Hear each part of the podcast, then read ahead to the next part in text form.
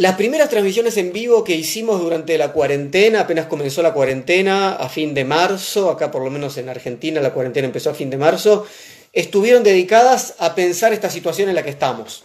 Las pueden ver en el canal de YouTube para quien les, interese. El 29 de marzo hicimos una transmisión con el título Pandemia y Mundos Posibles. Y el 12 de abril hicimos otra transmisión después de, hacer un impasse con Kafka, que, espero que les guste también.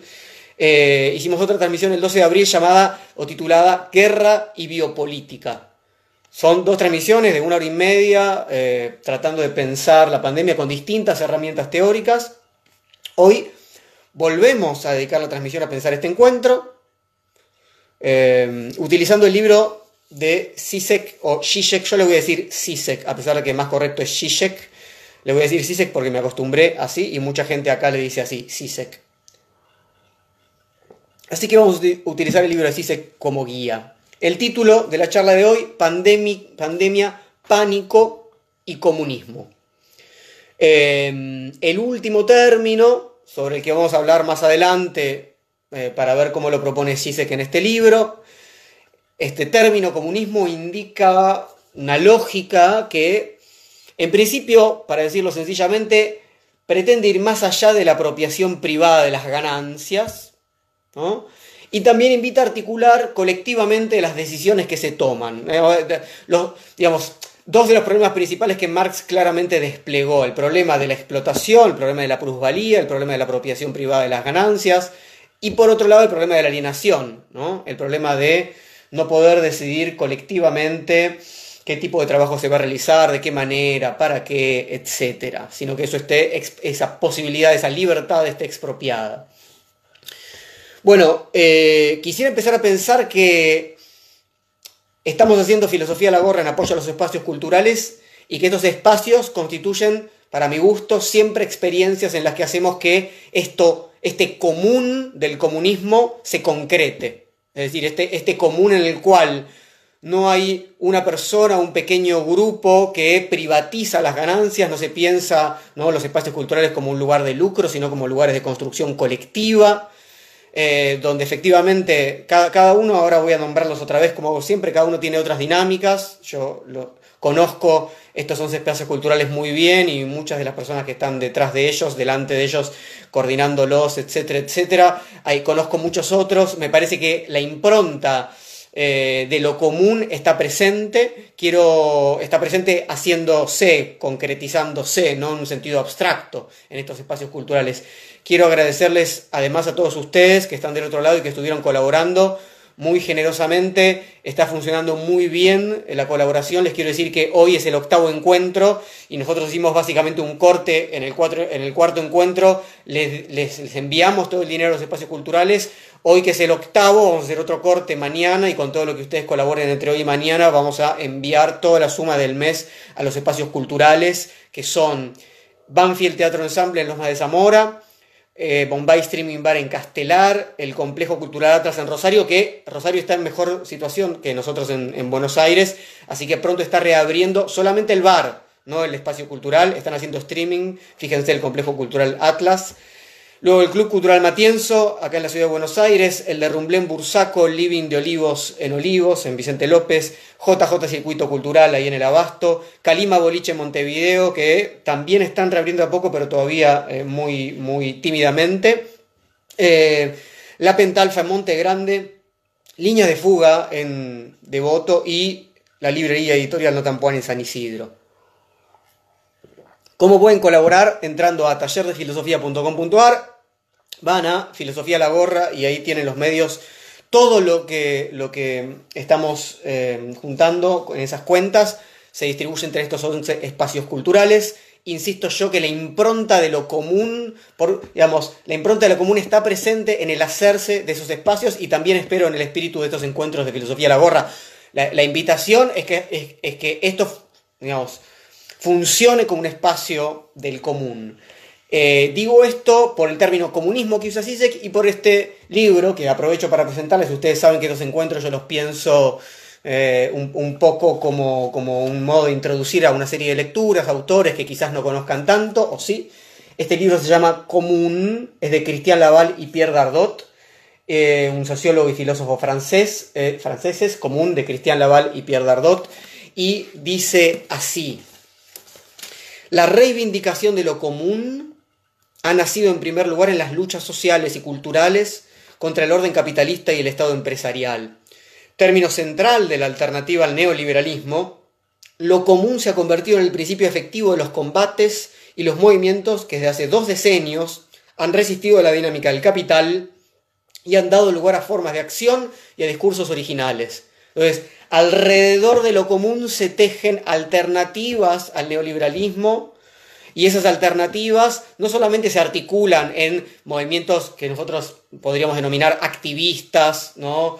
Eh, como un poco CISEC en muchos casos eh, trabaja, eh, por ejemplo, vamos a, leer por ahí después algo, si tenemos tiempo, del año que, que soñamos peligrosamente, o de pedir lo imposible, tiene que ver con, bueno, con las protestas y, los movimientos sociales a partir de la crisis del 2008, con lo que ha pasado en el 2011, con la primavera árabe, con el Occupy Wall Street, etcétera, con los indignados españoles. Pero no solamente lo común se teje en esos espacios o en esas instancias. Yo estoy convencido de que se teje en estos espacios culturales, en los pequeños teatros, en las pequeñas librerías independientes, en los lugares autogestivos. Por eso eh, insisto en que tenemos que ocuparnos de eh, sostener y multiplicar estos espacios. Así que agradezco mucho eh, por las colaboraciones que están realizando y por estar presentes durante la charla.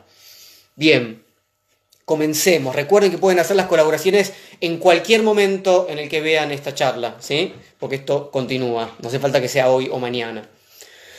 Comencemos entonces con lo específico de nuestro encuentro de hoy. La, la actualidad es en numerosas ocasiones aquello de lo que hay que poner una distancia para abrir la posibilidad de filosofar.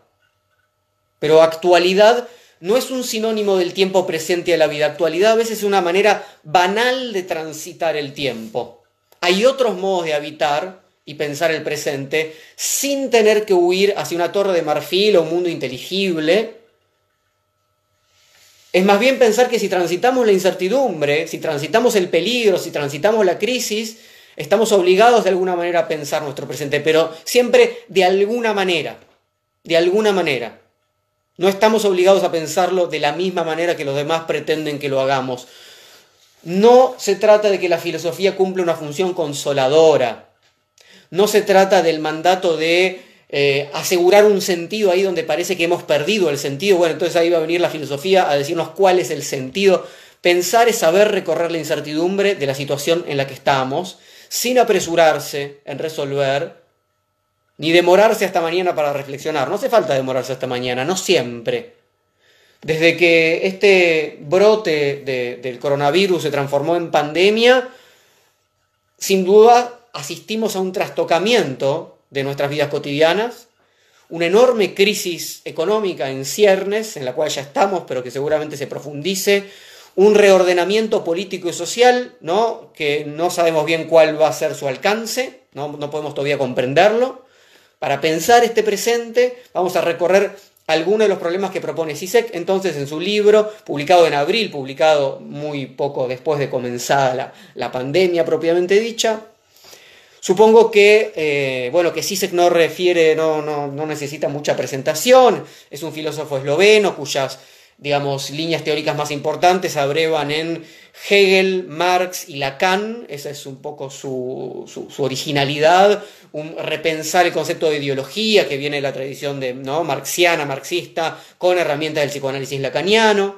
Eh, por ejemplo, tengo algunos libros siempre para mostrarles acá, el sublime objeto de la ideología. Yo sé que creo que los ven al revés a los, los títulos, esto está espejado, pero bueno, el sublime objeto de la ideología es uno de los libros fundamentales de CISEC en ese aspecto. Recién les, les mostraba otro más, dos libros más, si quieren, coyunturales, como eh, Pedir lo imposible y eh, El año que soñamos peligrosamente. Cambio cámara 1, cámara 2. Pedir lo posible y el año que soñamos peligrosamente. Dos libros más coyunturales o El sublime objeto de la ideología, un libro más sustancial, más teórico en ese sentido. Bien.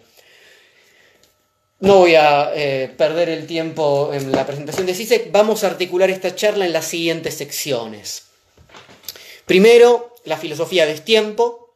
Segunda sección, lo que puede la distancia. Tercera sección, sí a la confianza, no al narcisismo. Cuarta sección, cansancio y neoliberalismo. Quinta sección, la tormenta perfecta. Sexta sección, pánico y negación. Séptima sección, comunismo igual autoritarismo más ineficiencia. Y octava sección, Agamben y el estado de excepción.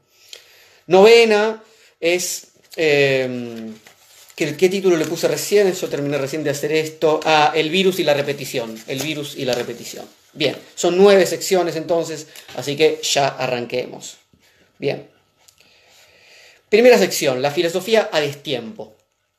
Eh, el encuentro pasado, quizás alguno de ustedes estuvo, y, estoy seguro que sí, que muchos estuvieron y lo escucharon, titulado Si Dios no existe, no todo está permitido. Eh, hablamos un poco de esto, ¿no? Sócrates llegando tarde al comienzo del banquete de Platón, ¿no? Sócrates atrasándose, la filosofía como posibilidad de detenerse y sobre todo de habitar otro tiempo. Podríamos asociar también sin dudas el concepto de lo intempestivo en Nietzsche, la inactualidad, la intempestividad, etc. La filosofía entonces como actividad intempestiva, nunca conforme con el ritmo que se impone una época a sí misma. Eso es la intempestividad o la inactualidad. Ahora, también en el encuentro Pandemia y Mundos Posibles dediqué un buen rato a pensar este problema. ¿Por qué? Porque justamente hubo muchas críticas a filósofos como Agamben, como Byung-Chul Han, como Sisek, porque se habrían apurado en escribir y habrían, en lugar de, intentar hacer una, nueva eh, lectura de esta nueva realidad, simplemente habrían repetido los mismos conceptos de siempre. Digo esto porque el libro de Zizek que nos acompaña hoy fue muy criticado aún antes de que salga, justamente por la rapidez con la que Zizek lo habría escrito y publicado. Yo sigo teniendo la misma posición al respecto. Demasiado apuro hay en las críticas, demasiado apuro hubo en las críticas a estos filósofos. Son siempre más nutritivas las publicaciones de quienes son criticados, aún con sus errores, que las de los críticos. a mí la posición de, uy, mire cómo ese filósofo se equivoca, uy, yo encontré el error de Agamben, uy, acá sí sé, qué, apurado, sí sé, eh, tomate tu tiempo. O sea, realmente quien, quien cree que eso es una, una buena lectura, una lectura rica, me, parece realmente triste. Eh, encontré en Byung-Chul Han, en Agamben y en CISEC solamente para hablar de estos textos primeros que salieron a fines de marzo y comienzos de abril, realmente una riqueza enorme si uno los lee con otra impronta y de otra manera y trata de ver cuál es la potencia de aquello que proponen. Entonces, em, demasiado rápido, demasiado lento o a destiempo respecto a qué temporalidad. Esa es la pregunta que hay que hacer. ¿Hay una sola velocidad para el pensamiento? ¿Hay una sola velocidad para la política? Este libro de Sisek es un panfleto. No lo digo en un sentido peyorativo, lo digo descriptivamente. No es un libro teórico, no es como el sublime objeto de la ideología que yo les mostraba recién, sino que está pensado para incentivar el actuar en el tiempo presente. Un panfleto que es, es un texto corto, sencillo, que no pretende innovar teóricamente. Que no pretende innovar teóricamente. En si uno ya conoce su obra, ya ve ahí mucho de lo que viene repitiendo en los últimos años, sin duda. Pretende llegar a una audiencia, una gran audiencia, en medio de una coyuntura y decir, para allá, vamos para allá. ¿no? Empujemos para ese lado. Eso es un panfleto eh, político. Si se ya nos tiene acostumbrados a este tipo de publicaciones. Esos dos libros que yo les mostré, por ejemplo, entre otros, ¿eh? El año que soñamos peligrosamente o Pedir lo imposible, están escritos al calor de movimientos políticos y sociales, eh, protestas, convulsiones, y se intenta operar en el presente. Y hay mucho de lo que está en esos libros que sin duda se repite en pandemia. Pero la función más importante del intelectual, ya lo decía Gramsci, Gramsci lo decía, el intelectual no tiene que pretender decir algo absolutamente original y entonces ¿no? encontrar una nueva, un nuevo concepto que los demás no hayan. O sea, es una pretensión de cierto circuito ¿no? académico, etcétera, etcétera. No es que el intelectual no, tenga que pensar lo nuevo, por supuesto, pero a veces, decía Gramsci, es más necesario repetir todas las veces que sea indispensable determinadas concepciones sencillas ¿no? Que hay que seguir pensando y que hay que seguir poniendo en acción. A veces el, el mejor papel que puede cumplir un intelectual es eso, insistir sobre una idea cuando es necesaria. Creo que este libro de Sisek de ninguna manera es un gran empujón teórico, ¿no? Eh, eh, el apuro por llevarlo a la calle me parece que se fundamenta en un movimiento genuino. No se trata de esperar hegelianamente a que la historia se despliegue y reflexionar ¿no? a la noche sobre lo que aprendimos, sino de empujar la historia en un sentido determinado. Si se pretende empujar la historia en un sentido determinado. Por supuesto, para eso hay que hacer un diagnóstico, pero el diagnóstico es siempre interesado. ¿no? Interesado, ¿no? Eh, eh, lo, que hago es subrayar ¿no? lo que me parece que puede permitir un empujar la historia hacia algún lado. Bien, veamos entonces. Punto 2. Lo que puede la distancia. Así abre Sisek su libro con una introducción que titula No li me tangere, no me toques. Les leo. No me toques según Juan 20:17 es lo que Jesús le dijo a María Magdalena cuando lo reconoció después de su resurrección. ¿Cómo puedo yo, dice Sisek, un cristiano ateo declarado, entender estas palabras?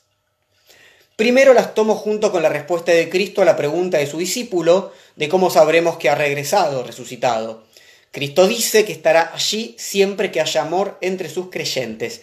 Estará allí no como una persona a quien tocar, sino como el vínculo de amor y solidaridad entre las personas. Así que no me toques, toca y trata con otros con el espíritu del amor. Hasta ahí sé, empezando con esta impronta cristiana, ¿no? Si, si Cristo resucita, resucita como amor espiritual entre los creyentes, entre los hombres, es, eh, el tacto no es necesario para esa unión. El mandato no me toques puede traer consigo un amor fortalecido a la distancia. ¿Y cuál es el punto de contacto? Porque tiene que haber un punto de contacto, es puramente, es puramente metafísico, espiritual. No, no, el contacto es la mirada. ¿no? Esa posibilidad de contacto con los otros que tenemos ahora. Ahora que no podemos tocarnos, dice Sisek, ahora que tenemos que mantener dos metros de distancia y dicho que salimos ¿no? con la cara tapada, pero quedan, quedan los ojos, queda la mirada. Y entonces Sisek nos eh, complementa esto con una cita de Hegel, del joven Hegel, que se formó, ustedes saben, Hegel era teólogo y, y sus primeros textos de juventud son textos sobre Cristo. Dice así Hegel, el ser humano es esta noche esta nada vacía que lo contiene todo en su simplicidad, riqueza inagotable de muchas representaciones, de imágenes, ninguna de las cuales llega precisamente a su espíritu, o más bien no están en él como realmente presentes. Se vislumbra esta noche cuando uno mira a los seres humanos a los ojos. A los ojos. Durante todo el libro Sisek se ocupa justamente de mostrar que ante los signos de un progresivo aislamiento, ¿no? por ejemplo, no nos podemos tocar, de una despolitización creciente, por ejemplo, cada quien se vuelve más egoísta, cada uno se ocupa de salvarse solo, etcétera, etcétera, no es solamente eso lo que está pasando. Sisek no quiere negar las consecuencias que tienen a una individualización y a un aislamiento, pero responde una y otra vez las burlas de los pretendidos realistas. ¿No? O sea, esto es muy importante porque uno, uno puede decir, bueno, sí, muy lindo lo que dice Sisek, muy lindo lo que dicen tales y cuales, pero seamos realistas. Pa, ¿no? Dicen, bueno, ese sueño, ¿no? De, estar unidos a los otros, qué, qué, ingenuidad linda, qué tontería, pero seamos realistas. ¡Pum! Y otra vez, Sisek dice, bueno, si lo único que sucede Pensémoslo, es que nos volvemos más individualistas. Si, lo si la única consecuencia de esta situación pandémica es que nos aislamos, entonces listo, la historia ya está prescrita y la política no tiene ningún sentido. No puede ser que sea lo único, no puede ser que digamos, bueno, lo que, lo que sucede ahora es que reconfirmamos que vamos hacia el desastre. Sisek hace un enorme esfuerzo en todo el libro para mostrar, digamos, el vaso medio lleno, si quieren pensarlo así todo lo que puede la distancia, no quiere negar la distancia, no es un tonto. Pensemos en este mismo encuentro en apoyo a los espacios culturales, ¿no? No nos conocíamos, no, conocían mucho de estos espacios culturales, es decir, todo lo que puede la distancia, todos los lazos nuevos que se tejen eh, como consecuencia del aislamiento. Y, esto sí lo hace depender de un supuesto cristiano, que está en la introducción, ¿no? con este título, ¿no? No me tangere, no me toques, y está también en el cierre del libro. Esto acompaña toda la impronta del libro de Sisek. Cuanto más aislado estoy, dice Sisek, más cerca de el momento más cristiano que tiene Cristo, que es el momento en el que está ¿no? Eh, crucificado y, se pregunta, ¿no? Padre, ¿por qué me has abandonado? Es un momento de absoluta soledad, es un momento de absoluto abandono, ¿no? Entonces, ese, ese, momento de Cristo abandonado por su propio Padre es lo que lo une a los otros sufrientes. Hay, hay una cita que hace eh, de una filósofa no muy conocida, quiero aprovechar también para presentársela, se llama Catherine Malabou. Catherine Malabou es una filósofa francesa. Eh, acá les muestro un precioso libro de, de las editoriales amigas La Cebra y Palinodia que se llama El porvenir de Hegel. El porvenir de Hegel de Catherine Malabou, de La Cebra y Palinodia. es una filósofa hegeliana, ¿sí? Eh, por eso Zizek la conoce, sin dudas, porque Zizek también es hegeliano. Y Catherine Balabu dice sobre esta época, ¿eh? una época, una suspensión, un paréntesis de socialidad, es a veces el único acceso a la alteridad. Un, otra vez, un paréntesis de socialidad es a veces el único acceso a la alteridad, una manera de sentirse cerca de todas las personas aisladas en la tierra. Esa es la razón por la que estoy tratando de ser lo más solitaria posible en mi soledad. ¿Pueden los otros estar presentes en la distancia? ¿Puede un paréntesis unirnos? ¿Puede la pregunta por la supervivencia pensarse más allá del sálvese quien puede individual, de cierto instinto de supervivencia? Vamos a ver lo que dice otra filósofa, es una filósofa eslovaca, se llama Alenka Supancic es, eh, digamos, de, tierras de, de Siseki, por eso también se las presento. Por ejemplo, Ética de lo Real, de Alenka Supancic. Es una, gran pensadora que sigue una línea, digamos, cercana, también, también en raíz en Lacan y demás. Les leo lo que dice Sisek acá. Dice, Alenka Supancic recientemente releyó el texto de Maurice Blanchot de la era de la Guerra Fría sobre el miedo a la autodestrucción nuclear de la humanidad. Blanchot muestra cómo nuestro desesperado deseo de sobrevivir no implica la postura de olvídate de los cambios, mantengámonos a salvo en el estado de cosas existentes, salvemos nuestras simples vidas. De hecho, lo contrario es cierto. Es a través de nuestro esfuerzo por salvar a la humanidad de la autodestrucción que estamos creando una nueva humanidad. Solo a través de esta amenaza mortal podemos imaginar una humanidad unificada. Eso es lo que dice Sisek. Entonces, Alenka Supancic lee a Blanchot, Blanchot en plena Guerra Fría, decía, bueno, te, tememos por la supervivencia. Por supuesto no es la misma situación de ahora, pero hay una situación de temor por la vida, temor por la supervivencia. Entonces uno puede decir, bueno, cuando uno teme por la supervivencia, lo que se dispara es esta cosa, bueno, me quiero salvar mi propia vida, la vida de mis seres queridos, me vuelvo más egoísta, se vuelve una, cosa, una guerra de, ¿no? de todos contra todos, eh, jovesiana, ¿no? El hombre como lobo del hombre, cada cual se ocupa, ¿no? A agarrar el garrote que tiene más a mano. No, dice Sisek otra vez, es decir, mostrando la otra mitad del vaso, no se trata de eso la, situación de peligro no implica necesariamente una profundación del statu quo, no, no refuerza automáticamente y siempre una tendencia conservadora, no puede ser también a la vez un sacudón tal que nos obligue a repensar lo que queremos ser y hacia dónde nos dirigimos. Hay que, hay que enlazar con, eh, con estos nombres que les, que les proponía, Alenka Supancic, Maurice Blanchot, al poeta alemán romántico Friedrich Hölderlin, que decía en su obra Patmos, son unas líneas muy famosas, se las leo, cercano y difícil de captar está el Dios, pero donde crece el peligro, crece también lo que salva. Donde crece el peligro, crece también lo que salva. Esta es la impronta que me parece tiene que acompañar la lectura de este libro de Sisek. Y por eso, por esta cuestión de la salvación es que la cosa empieza cristianamente, pero obviamente sabrán que Sisek no va a ir hacia ese lado, hacia el lado cristiano, sino que va a ir hacia lo que él va a denominar comunismo. Bien, tercera sección. sí a la confianza, no al narcisismo. ¿Quién nos dice lo que pasa? Digo, estamos hablando, estamos en esta situación, situación de pandemia, situación de cuarentena. ¿Quién nos dice lo que pasa y qué nos dice lo que pasa? Sisek empieza refiriéndose al origen de la epidemia en China y al problema de la libertad de expresión, al problema del control partidario estatal sobre la población en China. Hay una dialéctica, en algún sentido irresoluble, entre el control de los rumores que es estricto en el caso de China, cómo se controla la información, cómo es el gobierno chino, y el problema de la libertad de expresión. Entre estos dos polos de un control que se vuelve ¿no? centralista, autoritario, totalizante y una absoluta libertad de expresión, hay una dialéctica en algún sentido irresoluble.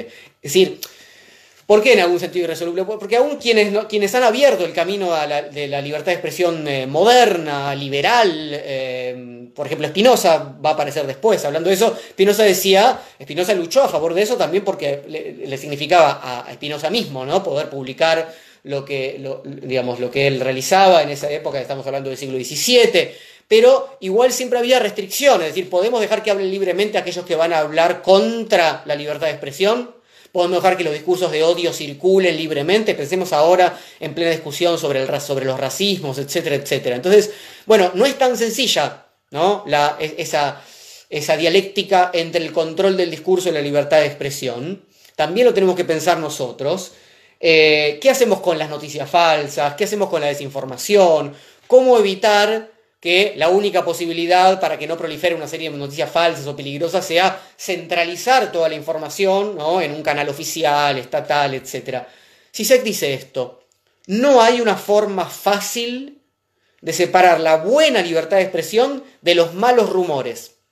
No es sencillo. ¿Cuál es el límite entre el mal rumor que tengo que evitar, que tengo que no dejar que prolifere, y la buena libertad de expresión que, donde tengo que permitir que los, ¿no? Tenemos que permitir, digo, como comunidad, como sociedad, que, los, que, ciertos rumores circulen. No podemos evitar, ¿no? Decir, bueno, eh, pasa esto por un organismo de control, si el organismo de control dice que es bueno, que es malo. Bueno, lo que Sisek dice es muy interesante para mí porque él lo dice, como se nos propone hoy en día, que tenemos que transformarnos en chequeadores de la información. ¿Vieron lo que se nos propone hoy en día? Bueno, como no sabes si lo que ves en las redes sociales, lo que te manda por WhatsApp es verdadero, falso, serio, no serio, entonces fíjate, fíjate otras fuentes y chequea la información. Sisek no dice eso. Dice algo más interesante. Dice, estamos entregados a la confianza. Dice, la única salida es la confianza mutua entre el pueblo y los aparatos del Estado y esto es lo que falta en China. ¿Por qué digo que es muy interesante? Porque no hay chequeo de la información posible, sino hay otro medio u otra fuente de información con la cual confiemos. No podemos acceder directamente a los hechos, ya lo sabemos, ¿no? Somos dependientes siempre de la confianza en los otros. Nadie puede ser un chequeador absoluto de informaciones. ¿Cómo y en relación a qué hechos lo haríamos? Dependemos de los otros, dependemos de los otros. Entonces, esos criterios de confianza son fundamentales. ¿no? Esto no quiere decir que ¿no? creamos ciegamente en lo que los otros nos, dicen, ¿no? pero dependemos de generar comunidades de confianza respecto a cómo manejar ¿no? lo que nos parece valioso, cómo comprenderlo, etc. Lo estamos construyendo y disputando todo el tiempo. Eso respecto a quién nos dice aquello que está pasando. Ahora, respecto a otro tema, ¿qué nos dice lo que está pasando? ¿Qué nos dice lo que está pasando? Bueno, hubo y habrá muchas teorías narcisistas, humanistas, respecto a las causas de la epidemia. Como si la naturaleza, como si Dios o como el karma nos estuvieran dando un mensaje, ¿no? Que nos portamos mal de alguna manera, que explotamos demasiado la naturaleza y entonces esto es una especie de castigo. Les leo lo que dice Sisek. Debemos resistir la tentación de tratar las actuales epidemias como algo que tiene un significado más profundo. El cruel pero justo castigo de la humanidad por la despiadada explotación de otras formas de vida en la Tierra o lo que sea. Si buscamos tal mensaje oculto, seguimos siendo premodernos, tratamos a nuestro universo como un socio en la comunicación, ¿no? Es decir, eh, nosotros hacemos algo y la naturaleza o el cosmos nos contesta, ¿no? Si se dice, incluso si nuestra propia supervivencia se ve amenazada, hay algo tranquilizador en el hecho de que seamos castigados. El universo, incluso alguien de afuera, nos está mirando. Lo realmente difícil de aceptar es el hecho de que las actuales epidemias son el resultado de la contingencia natural en su estado más puro, que acaba de ocurrir y no esconde ningún significado más profundo. En el orden amplio de, las cosas, somos una especie que no importa. Somos una especie que no importa. Es decir, no hay ningún dios, ningún cosmos, ningún karma, ninguna energía mirando a ver lo que hacemos y premiando o castigando. Por eso digo que es un problema narcisista. Y por eso me parece que podemos enlazar con Spinoza. Spinoza fue uno de los primeros que, fíjense que Sisek decía, si seguimos pensando en estos términos, seguimos siendo premodernos. Bueno, Spinoza muy claramente hace esta misma crítica al comienzo de lo que consideramos la filosofía moderna, en ese siglo XVII dice, les leo esto de la ética de Spinoza, ¿sí? De la ética de Spinoza. Em, respecto a lo que él entendía eran supersticiones, así la llamaba Spinoza, dice, todos los prejuicios, todos los prejuicios que intento indicar aquí dependen de uno solo, dice Spinoza, a saber, el hecho de que los hombres supongan comúnmente que todas las cosas de la naturaleza actúan al igual que ellos mismos por razón de un fin, e incluso tienen por cierto que Dios mismo dirige todas las cosas hacia un cierto fin, pues dicen que Dios ha hecho todas las cosas con pistas al hombre y ha creado al hombre para que le rinda culto. ¿No? Dice, bueno, la idea de que la naturaleza hace las cosas para algo, con una finalidad, para avisarnos algo, para castigarnos por algo, ¿no? La idea de que Dios hizo toda la creación para nosotros. Bueno, ese narcisismo es, el desastre que impide que, entendamos lo que sucede. Es lo mismo que dice Sisek, ya lo decía Spinoza en el siglo XVII, y ambos lo hacían por, en, en sentidos que son similares. Es decir, el narcisismo este es además un moralismo. Te portaste mal, te castigo, te portaste bien, te premio. Es una, una infantilizada. O sea, como muy bien, no porque los niños sean eso, nosotros introducimos eso en los niños para, gobernarlos más adecuadamente, ¿verdad? Te portás bien, es una especie de, conductismo tonto, ¿no? De, darle a la, foca el pescadito cuando hace lo que nosotros queremos, etc. Pero la naturaleza, si es que existe tal cosa en ese sentido, no eh, funciona de esa manera, no es moral, ¿no? Eso es lo que quiere decir claramente eh, Spinoza, lo, lo que dice Nietzsche, etcétera y lo que dice Sisek, sobre todo pensando en que esta concepción moral del mundo, porque si nos portamos mal, ahora qué tenemos que hacer? Portarnos bien para que no nos castiguen. Esto impide un trabajo político, articular políticamente, crear políticamente ¿no? una, una sociedad, un tipo de comunidad, un mundo en el que querramos vivir, es corrernos de esos moralismos. ¿no? Si se quiere politizar la situación en la que estamos. ¿sí? Bien, cuarta sección. Cansancio y neoliberalismo. Cansancio y neoliberalismo. Bien, veo que ya a esta altura de la charla somos 500 personas. Hay 200 personas en Instagram y 300 en YouTube. O sea, va me imagino 500 personas colaborando para los espacios culturales y me pongo muy contento. Así que recuerden eso. Bien. Tomando como base, hay una obra de Byung-Chul que se llama La Sociedad del Cansancio. Y Sisek muestra, a partir de una cierta crítica de esa obra de Byung-Chul distintos tipos de cansancio que se relacionan con diferentes modalidades de trabajo. Lo que cree Sisek es que Byung-Chul simplifica la cosa. ¿no? Nuestro filósofo coreano alemán, Byung-Chul se centra, digamos, en la autoexplotación del sujeto de rendimiento contemporáneo, que ya no sería explotado como en la sociedad de clases, ¿no? sino que se explotaría a sí mismo, se capitalizaría como un empresario de sí, lo que Foucault llamó ¿no? el empresario de sí mismo, ¿no? en la sociedad neoliberal. Entonces, el problema de esta visión para Sisek es que Byung-Chul Han tiende a desdibujar la diferencia de clases. Porque se estarían autoexplotando, estarían en la misma lógica ¿no? del sujeto de rendimiento. Tanto el pibe de Rappi que va en su bicicleta llevando y trayendo los pedidos mientras no, no podemos salir a la calle, como el supergerente de una corporación que también trabaja en algún sentido a resultado y depende ¿no? de sus logros y de su capitalización, con lo cual, en última instancia, aunque uno ¿no? esté debe salir 12 horas bajo la lluvia a, a pedalear todos los días y esté precarizado absolutamente, y el otro tenga, bueno, un montón de acciones, un montón de, eh, digamos, inversiones de todo tipo, etcétera, etcétera, es decir, que tenga capital, siguen estando los dos bajo la, misma lógica en última instancia. CISEC, al contrario, quiere mostrar que no que no haya lógicas de autoexplotación. Lo que sí quiere mostrar es que eso no, tiene que hacer que se diluyan las lógicas clásicas de la explotación de clases y va a distinguir entonces entre cuatro formas de cansancio. Estas distinciones le permiten a CISEC subrayar las diferencias de clase que se evidencian en la pandemia. ¿no? Sobre todo quienes pueden quedarse trabajando en casa, que son mayormente trabajadores intelectuales, ¿no? Eh, y quienes tienen que mantener el sistema funcionando, exponiéndose, dice CISEC, para que otros puedan sobrevivir en su cuarentena privada. Digo, es muy interesante esto porque enlaza directamente con Marx, ¿no? La diferencia entre los trabajadores intelectuales y los trabajadores manuales hace, ¿no? A, esa eh, división del trabajo que Marx va explicando cómo va funcionando en diferentes etapas y demás, pero abre las aguas, ¿no? Esa división del trabajo entre el trabajo manual y el trabajo intelectual, ¿no? Entre quienes van a dirigir en última instancia a los demás y quienes tienen que ir a, laburar a la fábrica o a donde sea. Entonces, cuatro tipos de cansancio. Respuesta en algún sentido a Han. La del trabajador fordista en la cadena de montaje.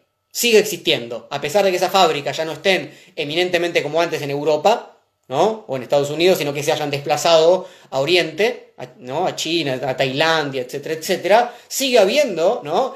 escenas como las de Chaplin, ¿no? Eh, sigue habiendo escenas como eh, las que Marx denominaba ¿no? el, al proletario como un, como un engranaje de la máquina, un engranaje más de la máquina, ¿no? Sigue habiendo escenas de tiempos modernos de Chaplin, etc.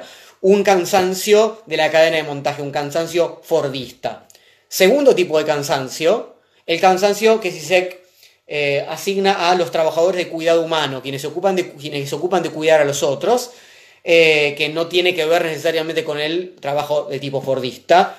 Y un tercer tipo de cansancio que es la del creativo autoexplotado, que es sobre todo eso que menciona Han, y tiene que eh, ver con, la, con poner toda la capacidad propia, inclusive toda la creatividad propia, toda la subjetividad al servicio de esa tarea creativa que hay que llevar adelante, ponerse la camiseta de la empresa, responsabilizarse por y preocuparse por cuestiones directivas, organizativas, etc. Es decir, la subjetividad neoliberal capacitándose y poniendo todo de sí para, del modo más eficiente y creativo posible, solucionar las tareas que le sean asignadas.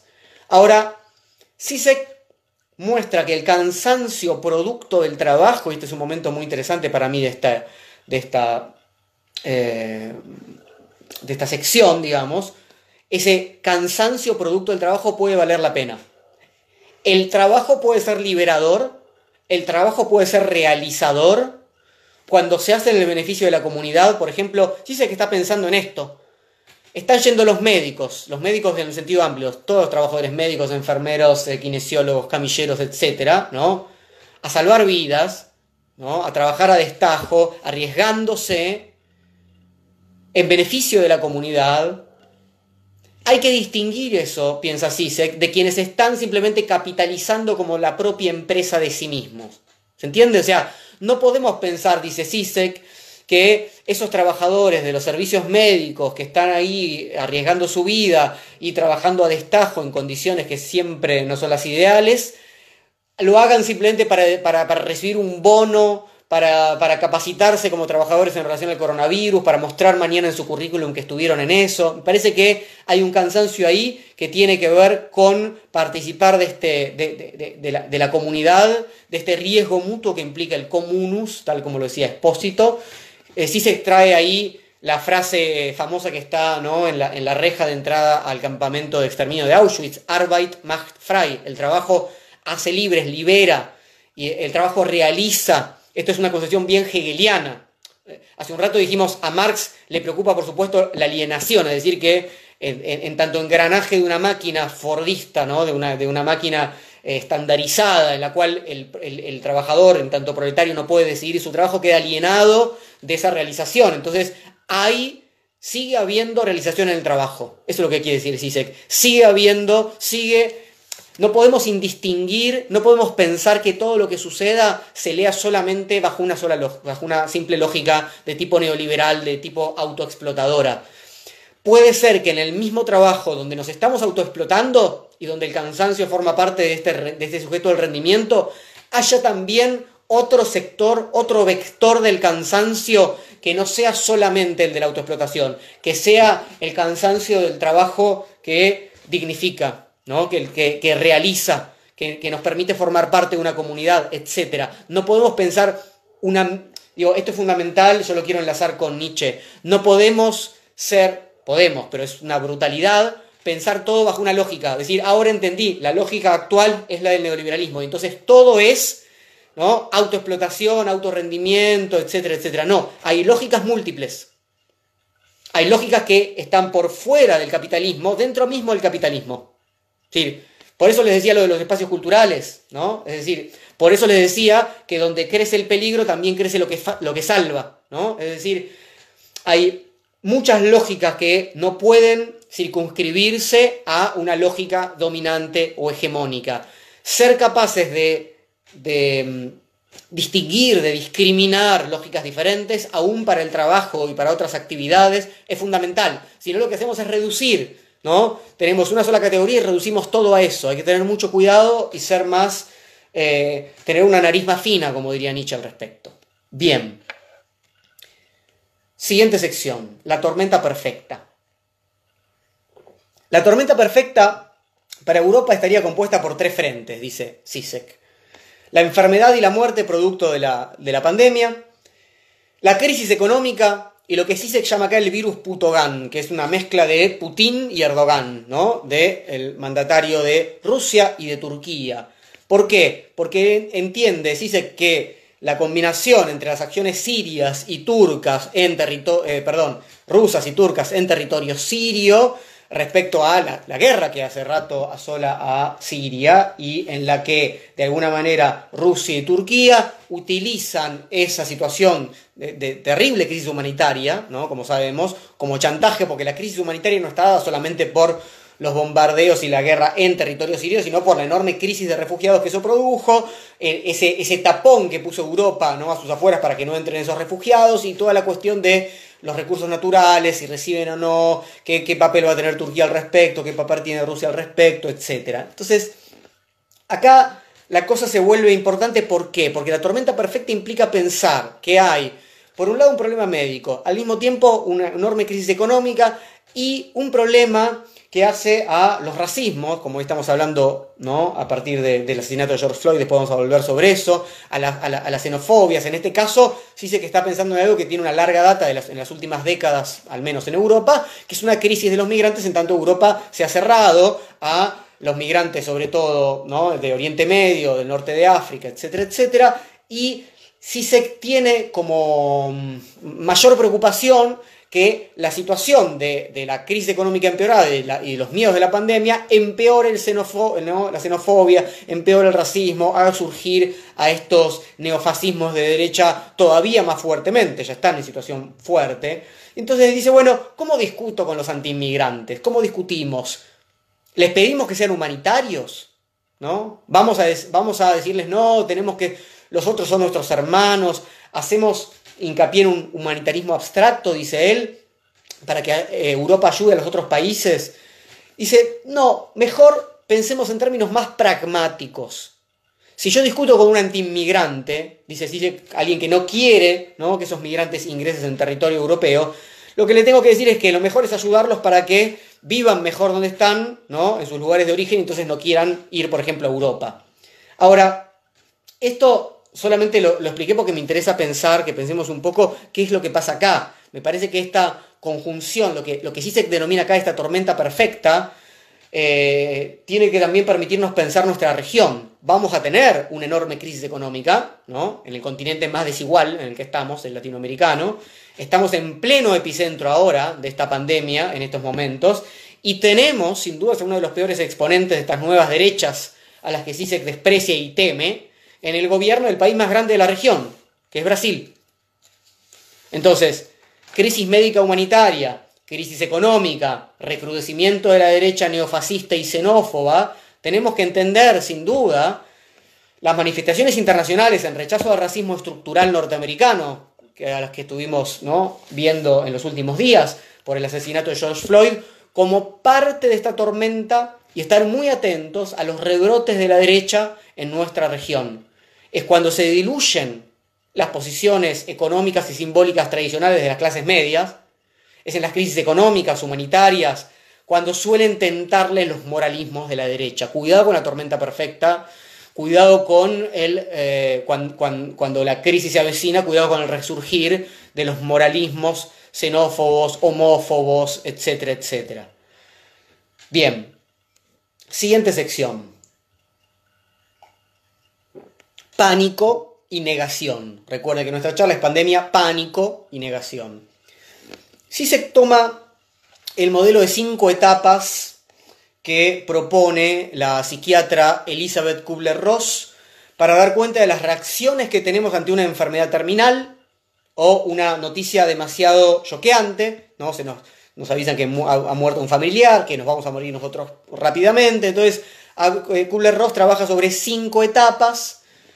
Eh, la negación, la ira, la negociación, la depresión y la aceptación. Esas etapas no son necesariamente, no se dan siempre en ese orden, pero esas etapas permiten, eh, es muy interesante lo que hace dice con esto, pensar situaciones que no tienen que ver con ese problema eh, muy em, difícil de digerir en primera instancia, porque eso se trata, ¿no? Son formas de negar, negar, eh, enojarse, negociar, deprimirse, es no aceptar.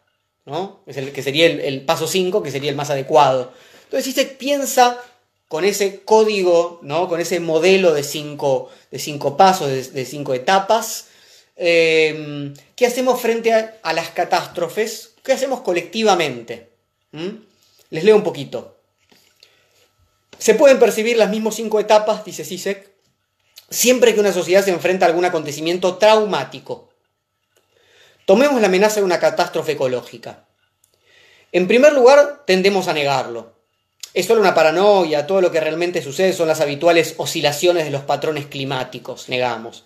Luego viene la ira a las grandes corporaciones que contaminan nuestro medio ambiente y al gobierno que ignora los peligros. A esto le sigue la negación, la negociación, perdón. Si reciclamos nuestros residuos podemos ganar algo de tiempo. Además también tiene sus ventajas. Ahora podemos cultivar vegetales en Groenlandia. Los barcos podrán transportar mercancías de China a los Estados Unidos mucho más rápidamente a través de la ruta del norte. Se están disponiendo de nuevas tierras fértiles en el norte de Siberia debido al derretimiento del permafrost, etc. Esto sería negociación. Luego sigue la depresión. Es demasiado tarde, estamos perdidos. Y finalmente la aceptación estamos tratando con una seria amenaza y tendremos que cambiar toda nuestra forma de vida. Esa sería la aceptación para el problema de la catástrofe ecológica. Entonces, me interesaba esto para pensar, o sea, se también piensa en el problema de la amenaza del control digital sobre nuestras vidas. Por supuesto, la aceptación sería siempre el camino más sensato para estas amenazas. Pero lo que en general vemos es un abanico de todas las otras opciones. Lo que en general vemos son distintos modos de la negación. ¿No? Es mentira, ¿no? Vos te creíste lo, de, ¿no? El cambio climático es mentira. O sí, pero son, ¿no? La ira. Sí, pero son estas eh, empresas todas las culpables, ¿no? Lo mismo pasa con el control digital. Bueno, es todo un verso, no te crees. O sea, siempre hay una respuesta que lo que tiende a hacer es disolver el problema de una u otra manera, ¿no? Negar el problema de una u otra manera. Ahora, ¿cómo se pueden pensar estas cinco etapas en relación a la pandemia? Bueno, la negación ya la conocemos, ¿verdad? Eh, no, el virus no existe, es mentira, o no es grave, es como una gripe, bueno, en realidad solo se mueren los virus. niego, ¿no? No hay, no hay tal problema, no es una pandemia. Después, ¿no? Ira, es culpa de los chinos, es culpa del otro, es culpa de, los chetos, de, tales o cuales, de tal gobierno. Luego, negociación. Bueno, no es tan grave como tal otro virus, se puede limitar el daño, etcétera, etcétera. Después la depresión, estamos condenados. No importa lo que hagamos. Habrán visto Ahora ya estas, eh, ese tipo de declaraciones ya no están circulando como en otros momentos, pero recordarán que al comienzo de las cuarentenas en Europa, a, comienzos de abril, salían los especialistas de los países más serios para nosotros, que siempre son los europeos y Estados Unidos, inclusive, incluyendo a la Merkel y demás, diciendo, bueno, el 70% de la población se va a, eh, digamos, se va a contagiar, hagamos lo que hagamos, ¿no? Bueno, la tasa de mortalidad es del tal tanto por ciento, no sé, 3%, una cosa así, va a haber millones de muertos. Bueno, claramente que la depresión puede ser un, un, resultado acorde de eso. Ahora, la pregunta es cómo sería la aceptación. Y la aceptación, dice Sisek, es una aceptación de la fragilidad de la vida, la aceptación de la contingencia, la aceptación de aquello que no podemos controlar. La aceptación sería lo contrario al sueño de dominio técnico médico que tenemos. De ninguna manera aceptamos esto, yo eh, me acordaba, apenas empezó esta, esta pandemia, me acordaba que hace no mucho tiempo, hace un par de años, un, pequeño espíritu de época en la que muchas notas periodísticas medianamente serias, confianza que tenemos que tener en algunos medios o algunos, algunas personas que conocemos, eh, hablaban sobre los avances técnico-médicos tan, eh, digamos, tan vertiginosos que pronto íbamos a llegar a la posibilidad de la inmortalidad. Se nos decía que enseguida, que en 20 años o quizá en la próxima generación íbamos a ser inmortales. Y ahora estamos en una situación en la cual no sabemos si, ¿no? si alguien nos estornuda y, y, llegamos, digamos, a, a, tener atención en un hospital, ¿no? Y, todos los sistemas de salud demostraron su fragilidad, etc. Y, todo y todo el conocimiento técnico médico que tenemos comparado con otras ¿no? pandemias o epidemias que ha sufrido la humanidad no alcanzan para comprender, ¿no? Eh, o, por lo menos no a la velocidad que nosotros lo, demandaríamos, ¿no? el funcionamiento exacto del virus, la forma adecuada de hacerle frente, el mejor tratamiento, etc. Hay un problema ahí con, el, con esperar a que el sueño técnico médico nos saque de esto rápidamente, que poco se parece a la aceptación, que más bien parece una forma de la negación. Les leo algo que dice Sisek. Dice así. El problema es que aunque la vida vuelva a la normalidad, no será la misma normalidad que antes del brote. Las cosas a las que estábamos acostumbrados, como parte de nuestra vida diaria, ya no se darán por sentadas. Tendremos que aprender a vivir una vida mucho más frágil con amenazas constantes. Ese tendremos que aprender a vivir una vida mucho más frágil con amenazas constantes es la frase que utilicé para invitarnos a esta charla. Ahora, Frente a esto podemos hacer varias cosas. Una es decir, bueno, si es mentira, vamos a volver a una, nueva, a una normalidad parecida a la anterior, nos vamos a olvidar de esto, vamos a hablar de esto, pero no vamos a estar en una situación de fragilidad constante. Bueno, pero si uno, esta es la forma de lectura que en general me parece es la que vale la pena, ¿no? Si, si un autor nos propone una hipótesis, vale la pena seguir esa hipótesis. Entonces, si nos interesa pensar esto, ¿Qué sería aprender a vivir una vida mucho más frágil, con amenazas constantes? ¿Cómo sería este? ¿Qué vida vamos a tener que aprender a vivir? Y yo creo que eso se abre en dos líneas, en dos líneas muy diferentes. Una que es la de una vida técnica hipersecuritaria, ¿no? Como, como la vida va a ser más frágil, las amenazas están por todos lados, entonces cuanto mayores amenazas, más dispositivos de seguridad. Seguridad policial, seguridad informática, seguridad biológica, etcétera, etcétera. Puede ser, si uno se pone realista, ¿no? que esa sea la deriva en la que estamos. Ahora, también a mí me, surgió, me, asocié con el amigo Rodolfo Kusch, este pensador argentino, para quienes no sean de Argentina y no lo conozcan, y quizás muchos argentinos que no lo conozcan, Rodolfo Kusch, K-U-S-C-H, no, traje el libro al escritorio acá, pero América Profunda, por ejemplo, entre otros libros, que piensa justamente que la vida moderna, europea, capitalista, técnica, es una forma, esta vida que promete justamente, como le decía hace poco, eh, llegar a la inmortalidad, es una forma justamente de existencia que intenta escapar a la condición de fragilidad existencial ¿no? propia del humano, es una forma de negar estar bajo la ira de Dios, como lo llamaba Kush. Kush enlaza esto con sus estudios sobre los pueblos americanos precolombinos, sobre los pueblos originarios.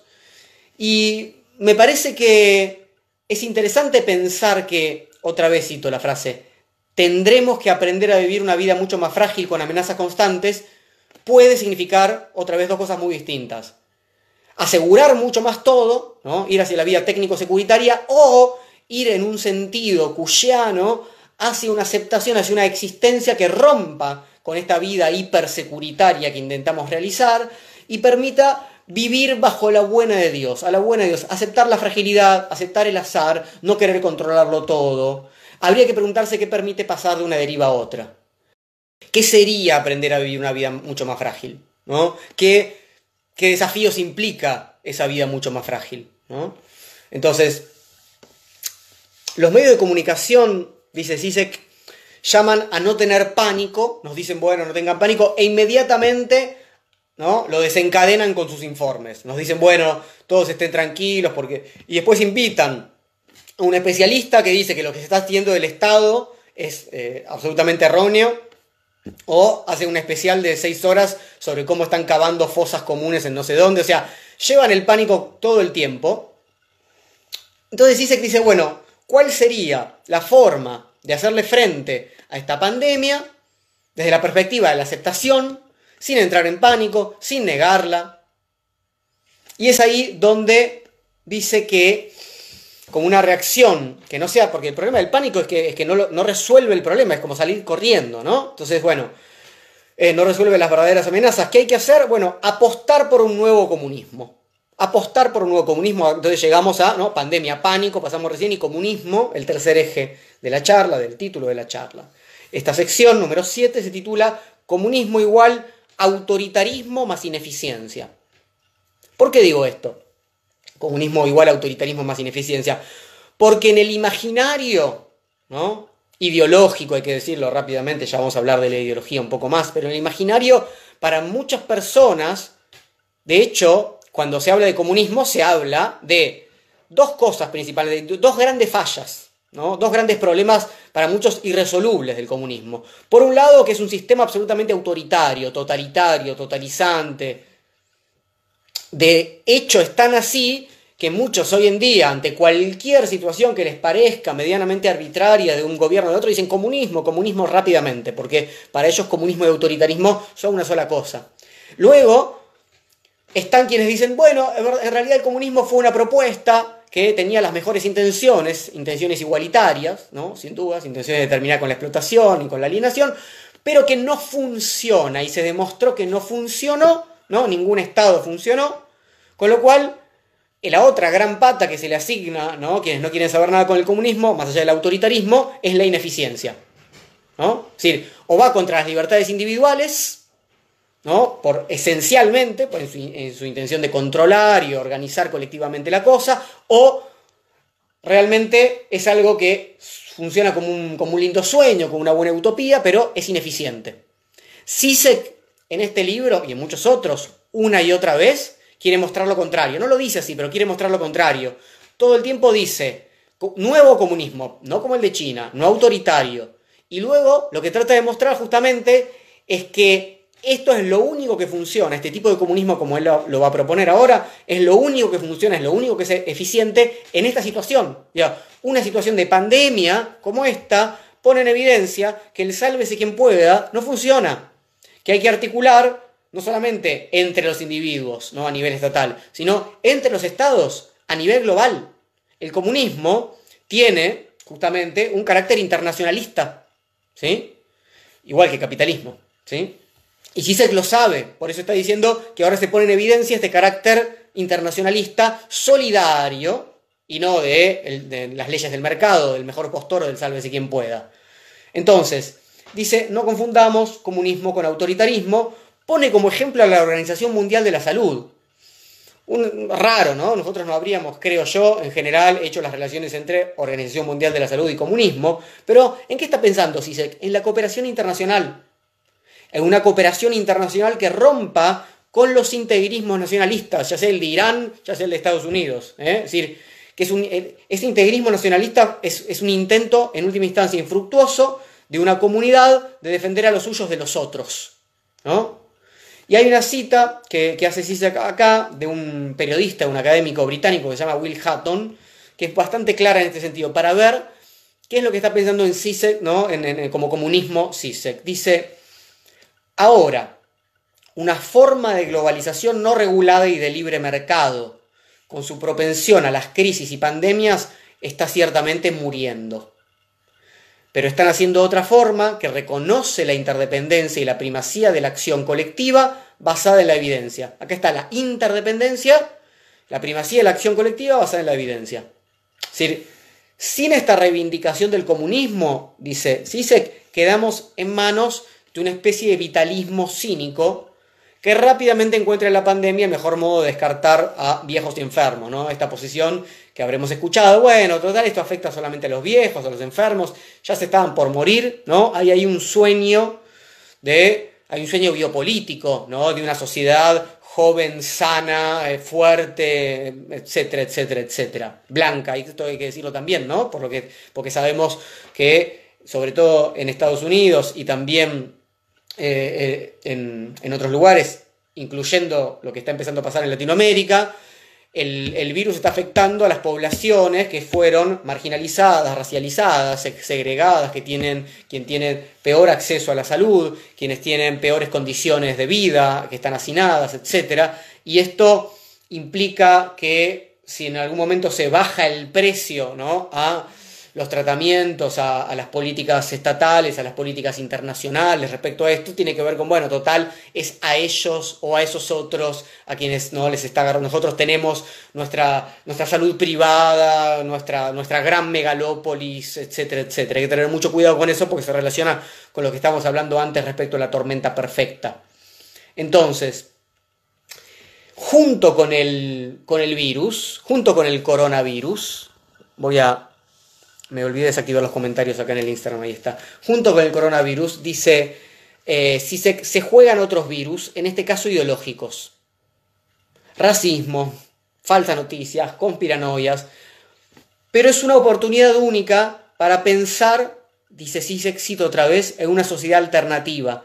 Una sociedad más allá del Estado-Nación, una sociedad que se actualiza en la forma de la solidaridad y cooperación mundial. Este es el momento propositivo. Sisek dice, hay que reinventar, no, no, hay que, no hay que reintroducir el comunismo, hay que reinventar el comunismo. Y pensar que esta epidemia puede ser como una especie de golpe de gracia al capitalismo mundial. Pero no porque estén dadas las condiciones, no, porque esto fue muy mal interpretado. Sisek habla ahí de una especie de golpe de Kill Bill ¿no? para el capitalismo mundial. No es que esto ya haya sucedido, no es que estén dadas las condiciones materiales, objetivas, que lleven a la imposibilidad del, capitalismo, como escuchamos ¿no? a los viejos comunistas decir cada vez que había una crisis, sino más bien esta catástrofe es un aviso de que necesitamos un cambio radical. Eso es lo que dice Sisek. Nos sonó el aviso, hay que ver qué hacemos con esto. Leo un poquito. ¿No indica todo esto claramente la necesidad urgente de una reorganización de la economía mundial que ya no estará a merced de los mecanismos del mercado? No estamos hablando aquí de un comunismo a la vieja usanza, por supuesto, sino de algún tipo de organización mundial que pueda controlar y regular la economía, así como limitar la soberanía de los Estados-nación cuando sea necesario. Los países pudieron hacerlo en el pasado con el telón de fondo de la guerra y todos nosotros nos acercamos ahora efectivamente a un estado de guerra médica. Entonces, si se dice, ¿ustedes quieren salvaguardar los valores liberales amenazados? Yo también, dice Zizek. Pero para eso es necesario un nuevo comunismo. Acompañar un cambio que sea de raíz. Eso es, a ver, una posibilidad de justamente romper con la relación entre comunismo ¿no? y ataque a los valores liberales, a las libertades individuales, autoritarismo, etc. Justamente dice que está diciendo, por eso les decía que es frente a estos dos grandes fantasmas del comunismo que sí que está operando. Diciendo, ven que solamente la cooperación internacional permite ¿no? hacerle frente a la pandemia. Ven que solamente con e, cuando esa cooperación internacional permita efectivamente mantener las libertades individuales, no vamos a ser, no, no, va a avanzar estos grupos neofascistas de derecha que son los verdaderos enemigos de las libertades individuales, porque le siguen teniendo miedo al comunismo y no a estos neoconservadurismos que son los que avanzan sobre estas libertades individuales de otro modo, mucho más violento, etcétera, etcétera. Entonces, sí sé que está haciendo una, una operación para que revisemos particularmente la idea de la seguridad como un aislamiento y un llamamiento al mismo tiempo a la solidaridad internacional, o sea, a una nueva forma de comunismo. Autoritarismo, ineficiencia es lo que siempre se asigna al comunismo, ideológicamente. Si se esfuerza en mostrar lo contrario.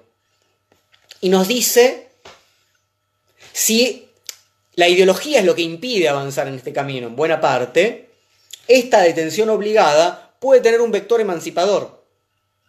Cuando se detienen muchas de las obligaciones habituales, puede aparecer un momento de serenidad, si se juega ahí con el término Gelassenheit, que es serenidad en alemán, que es una conferencia muy conocida de Heidegger, eh, y lo asocia a la interrupción de alcanzar esa, ese goce infinito ¿no? y cada vez más grande que tenemos que seguir de acuerdo a cómo funcionaría el mandato superyoico en este momento, ¿no? No, el, el, super yo no nos, digamos, dice Zizek, ahora no funciona sobre todo haciéndonos sentir culpables por nuestros deseos inconfesables, etcétera, sino por no haber rendido demasiado y por no haber gozado demasiado. Por eso nos sentimos culpables, ¿no? Entonces enlaza Freud y Lacan y dice, bueno, ¿qué sería hoy la interrupción? La interrupción de un circuito de producción goce, ¿no? Imposible de satisfacer, algo como lo que Preciado llama en su, no sé si, si habrán leído el artículo de Preciado, ¿no? que, que, se llama Aprender del virus, donde habla del blackout, la interrupción, ¿no? la posibilidad de la serenidad respecto a esa rueda de hámster ¿no? en la que estamos involucrados y que eh, permite pensar que el momento en el que se resquebraja una ideología es el momento de la catástrofe. Si ustedes ven conferencias de CISEC anteriores, por supuesto, a esta época, van a ver que CISEC dice, ojalá que llegue una catástrofe, necesitamos la catástrofe. Catástrofe es un término que tiene que ver con la interrupción en, un sentido benjaminiano. CISEC es gran lector de, ¿no? de Walter Benjamin. Y la idea es que, por lo menos como lo piensa CISEC, que la catástrofe, la interrupción, el corte, es una gran ocasión para que una ideología se resquebraje y asome otra forma de vida para que uno pueda avergonzarse de lo que antes uno lo enorgullecía, ¿no? incluyendo el exacerbado consumismo, incluyendo las identificaciones nacionalistas integristas, etc. La pregunta es, ¿por qué vamos a salir ¿no? de lugares de identidad, de ideologías que nos permiten no solamente comprender, sino orientar nuestras acciones en el mundo? Bueno, en general, si una ideología entra en crisis es porque algo nos lleva puestos no, es porque tenemos la fuerza por nosotros mismos, no es porque nos dimos cuenta, no es porque somos unos esclarecidos, sino porque algo nos lleva puesto. Un gran trauma, una gran catástrofe, un momento de interrupción. Esa es la oportunidad que entiende que existe CISEC. Bien, punto 8. Tengo dos puntitos más, así después podemos, podemos conversar. Eh, Agamben y el estado de excepción. Ustedes saben que Agamben escribió tempranamente en, esta pandemia sobre la excusa de la pandemia eh, como el invento, la invención del virus o de la pandemia para avanzar en el estado de excepción como situación de normalidad. Sisek dice, seamos más cautos. Eh, es verdad que se escuchó mucho, sobre todo al comienzo de la cuarentena, y se sigue escuchando, ¿no? Esto es bueno, esto es una forma mediante la cual se impide que las personas salgan a la calle, había muchas revueltas, entonces nos quieren encerrados. Eso no es tan claro. Fíjense lo que está pasando en Estados Unidos, que es el peor país en relación a cómo le está afectando la pandemia, y están, estamos asistiendo hoy en día, en los últimos 10 días, a las movilizaciones más grandes. Entonces, parece que una cosa no necesariamente implica la otra. Por otro lado, pensar que los poderes, ¿no? en un sentido casi ¿no? conspirativo, les interesaría esto, les convendría esto para ajustar los mecanismos de control. La verdad que nosotros veníamos bastante en esa rueda de hámster, mayoritariamente, sin saber muy bien qué hacer, y ahora estamos pensando en muchas cosas, no sé qué va a pasar con esto, pero realmente no parece que esto haya sido una especie de plan para que el poder aceite mejor sus mecanismos. Suena bastante raro. la crisis económica también afecta ¿no? a los grandes multimillonarios y a los grandes capitales. Obviamente, seguramente salgan, encuentren el modo de salir ganando, pero lo que sí se dice es, cuidado porque eh, hay que, por supuesto, tener cuidado con los excesos ¿no? del poder político, con los excesos del estado de excepción, que básicamente el estado de excepción implica un poder arbitrario policial. Eso lo estamos, estamos viendo ese problema. Vuelvo a referirme a Estados Unidos, pero quiero referirme otra vez a Argentina, ¿no? ¿Qué es lo que pasa acá con las violencias, lo que, lo que se llama violencia institucional, que es en algún sentido, no es lo mismo, pero es en algún sentido aquello que se refiere a Gamben con el estado de excepción, es decir, una discrecionalidad que Benjamin nos enseñó que se encarna sobre todo en el poder de policía. Entonces, no es simple violencia, es una violencia articulada por la supresión de las protecciones del Estado de Derecho y esto interpela directamente a, eh, como decía Benjamin, eh, las clases explotadas que saben que el estado de excepción es la regla para su modo de vida, que justamente es lo que está enlazando hoy en día con el, problema del racismo en Estados Unidos, ¿no? Cómo trata un policía a un blanquito o cómo trata un policía a una persona oscura de piel, morocha, negra, como quieran denominarlo, tanto acá en Argentina, en toda Latinoamérica y también en Estados Unidos. Sé que estoy siendo un poco brutal y un poco eh, simplista, pero no quiero dejar de establecer las relaciones. Después, si quieren seguir la conversación, nos metemos más a fondo y más delicadamente con el tema. Entonces, em, Vamos a... Quiero leerles lo siguiente. La gente tiene razón, dice Sisek, en responsabilizar al poder del Estado, ¿no? Porque el problema de Agamben es justamente ese, ese crecimiento del estado de excepción, ¿no? Que eh, nos pone a nosotros bajo, no, solamente bajo la violencia, sino bajo el control, eh, que, el control digital, todo esto que también lo dijo bien Chulhan de otro modo. Entonces, Sisek dice, ¿Vigilar y castigar? Bueno, sí, por favor. Es el momento de pedirle al Estado, ¿no? que muestre que puede dar cuenta de esta situación de otra manera. Es el momento de entender que no toda biopolítica es una especie de eh, conflagración eh, ¿no? autoritaria, centralizada, que lleva a, establecer fichas policiales, digitales, y que tenemos que, que tenemos que sentir que eso avanza sobre nuestras libertades individuales. Dice, este es el momento para hilar un poco más fino y pensar que el Estado puede funcionar de un modo más autoritario, violento, centralista, etcétera, etcétera, utilizar esa información para otras cosas, o pensar que, que el Estado tiene que articular formas de cuidarnos en relación a esta pandemia que no necesariamente estén eh, enlazados, ¿no? como una especie del otro lado de la moneda necesario, con las formas de control, con las formas de la violencia, etcétera, etcétera. Es decir, puede haber herramientas estatales que no sean el desastre de ninguna manera, de hecho que sean deseables. En este sentido, entender que cada forma de darle, de, digamos, de organizar la respuesta en relación a la pandemia es una especie de gran hermano que se arma, es también no poder, eh, es, lo mismo que decíamos antes en relación al cansancio y al trabajo. Todo trabajo es autoexplotación neoliberal.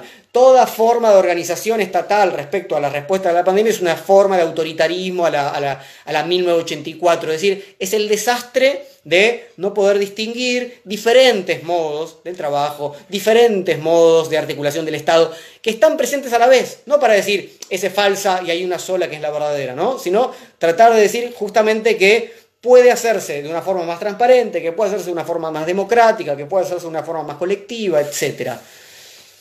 Bien, última sección porque ya quiero conversar con ustedes. El virus y la repetición.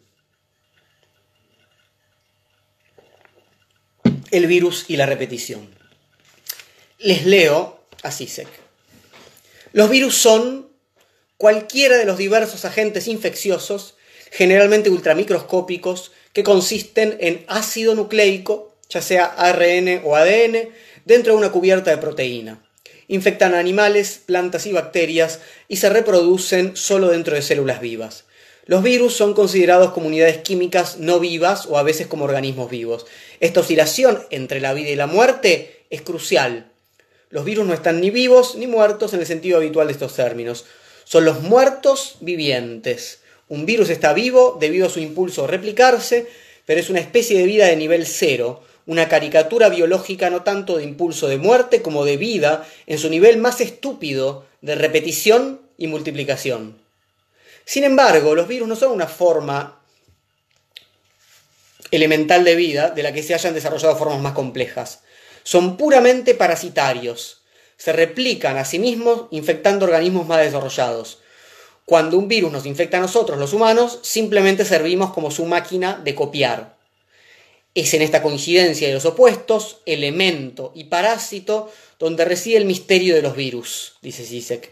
Son un caso de lo que Schelling llamó der nie aufgebare Rest, un resto de la forma de vida más baja que surge como producto del mal funcionamiento de los mecanismos superiores de multiplicación y continúa persiguiéndolos, infectándolos, un resto que nunca podrá ser reintegrado como el momento subordinado de un nivel de vida más alto.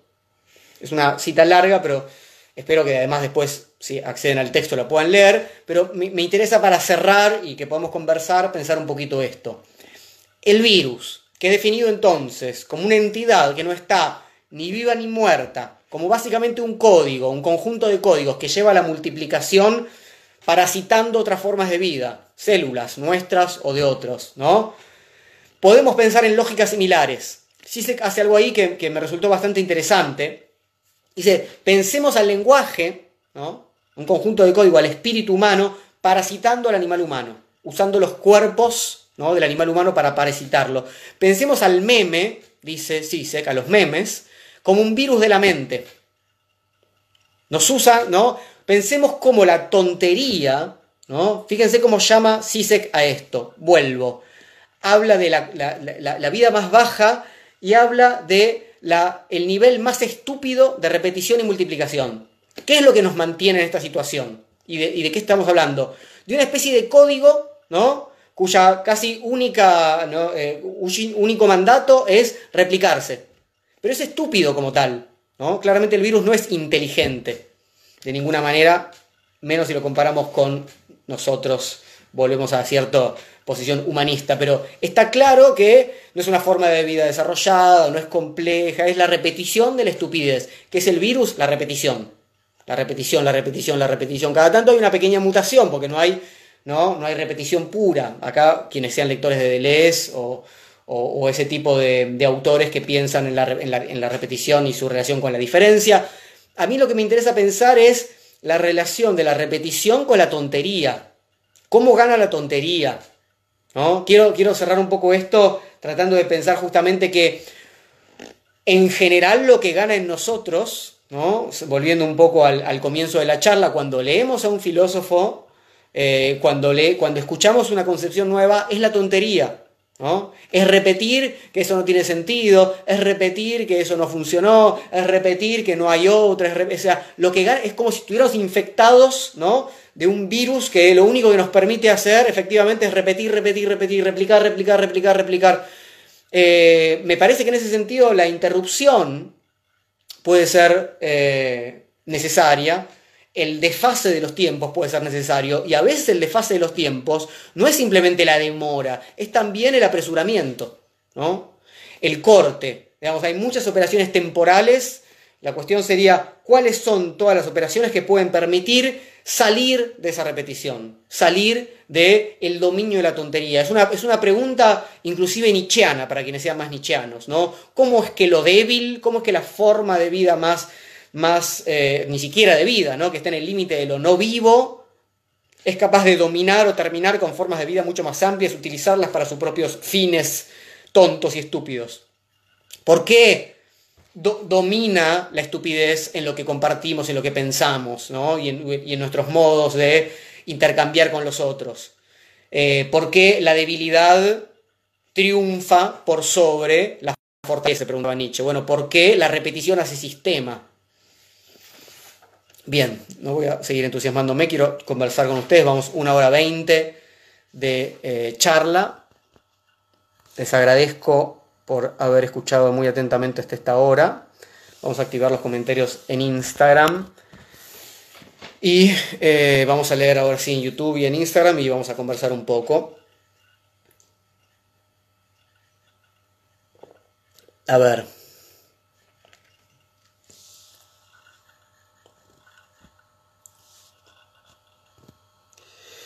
Oscar dice, ¿no sería más conveniente renombrar la idea del nuevo comunismo que anclarlo a un término estigmatizado?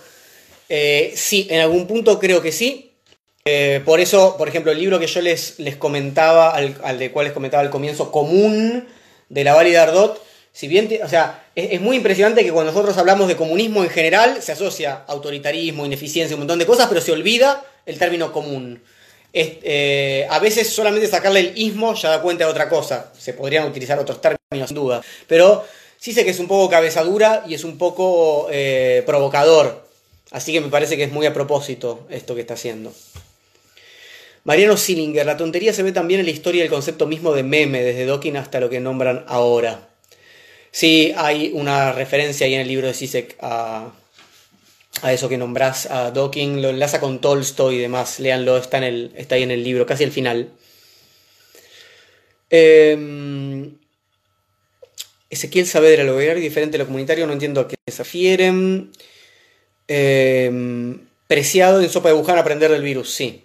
Neocomunismo, bueno, es una forma posible. Tomás Rivero, ¿se da una resignificación de la autoridad en el ámbito institucional? Lo pienso en parte por el rol del Estado y su forma emergente. Es algo de lo que venías hablando.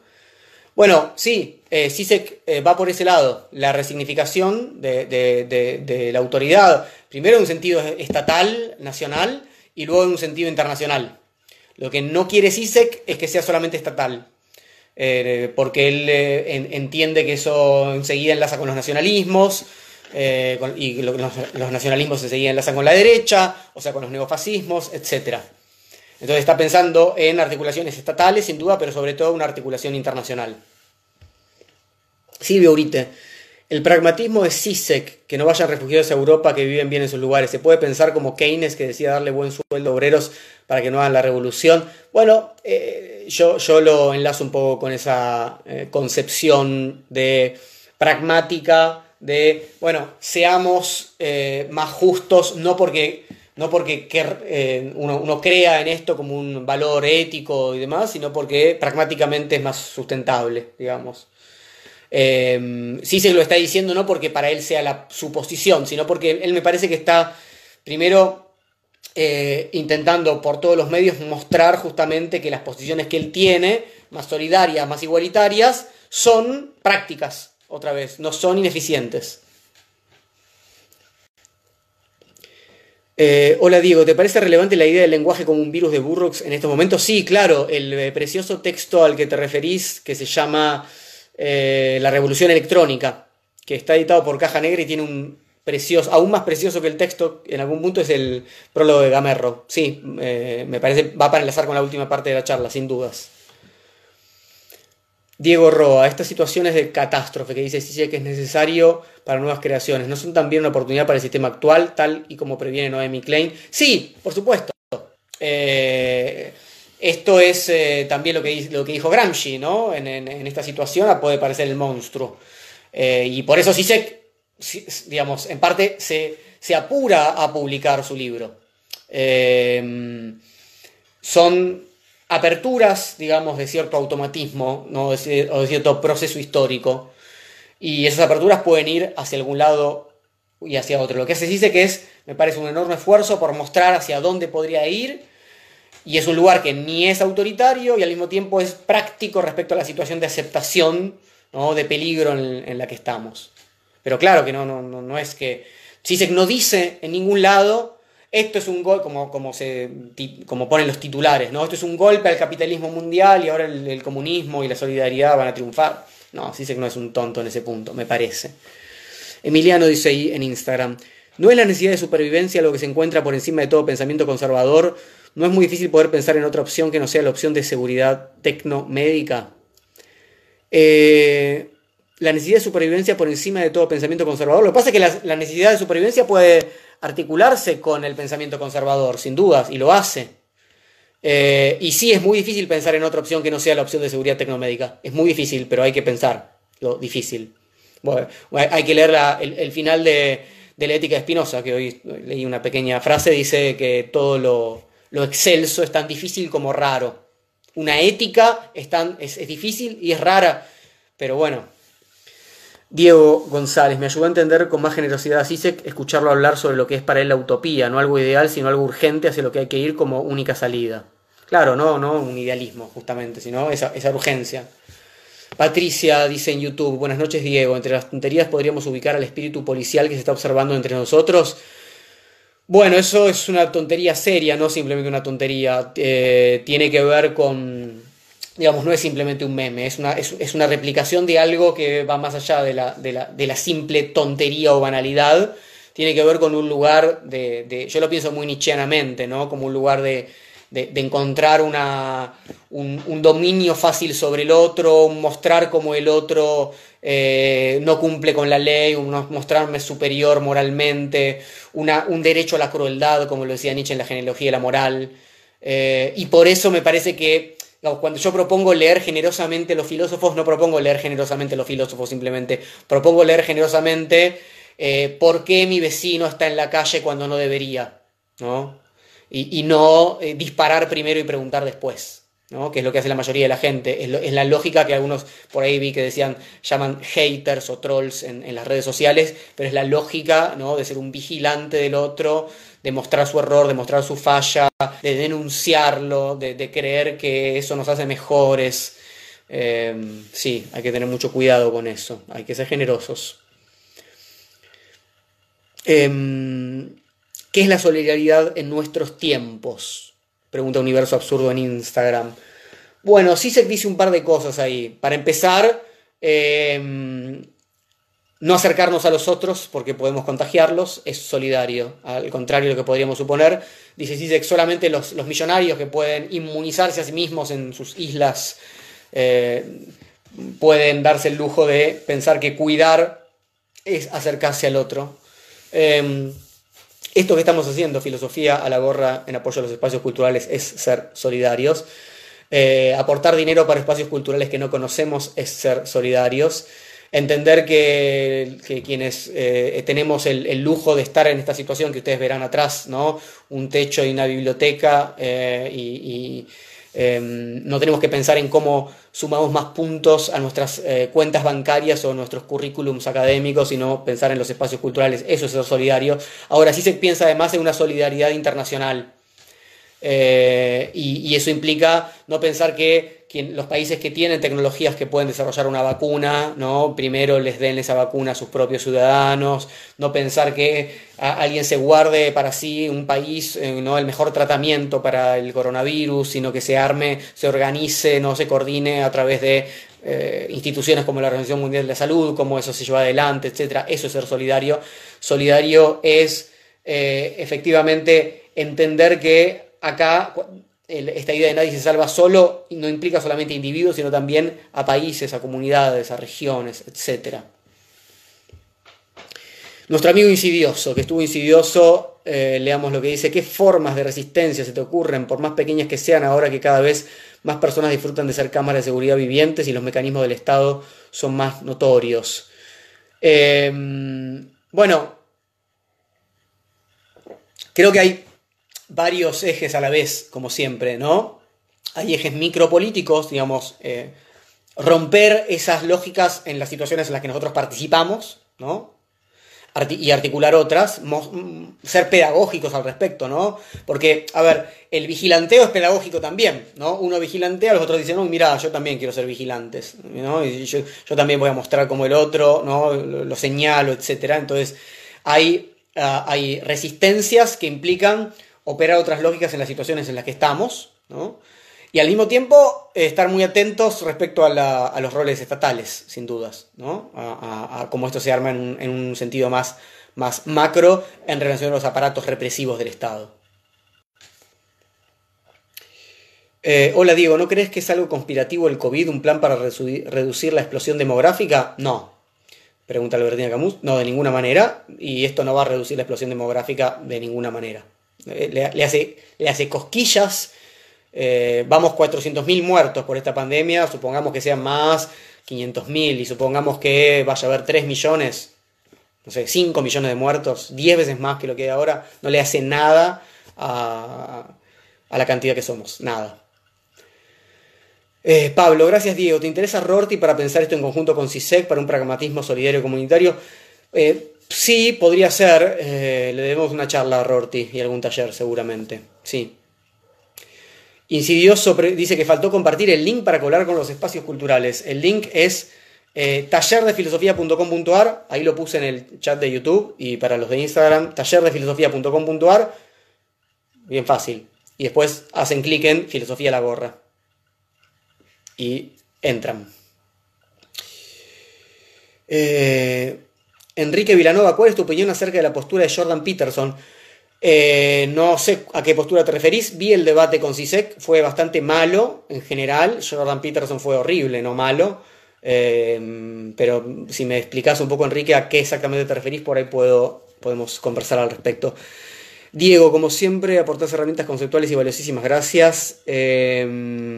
gracias, gracias. Albertina, Jacinta López los kibbutz son algo real, concreto y excelente para copiar, pero supone una reforma agraria, lo que empezaron algunos países. Bueno, los kibbutz también tuvieron su, problema, ¿no? De hecho, o sea, tuvieron su auge y su grave crisis, y bien siguen existiendo. Es un modelo que sufrió su propia, digamos, su, propia desarticulación en buena parte. Em, hola Diego, ¿no pensás que sí se construye a través de la comodidad de su propio pensamiento? Sí, todos los pensadores construyen a, partir de la comunidad de su propio pensamiento.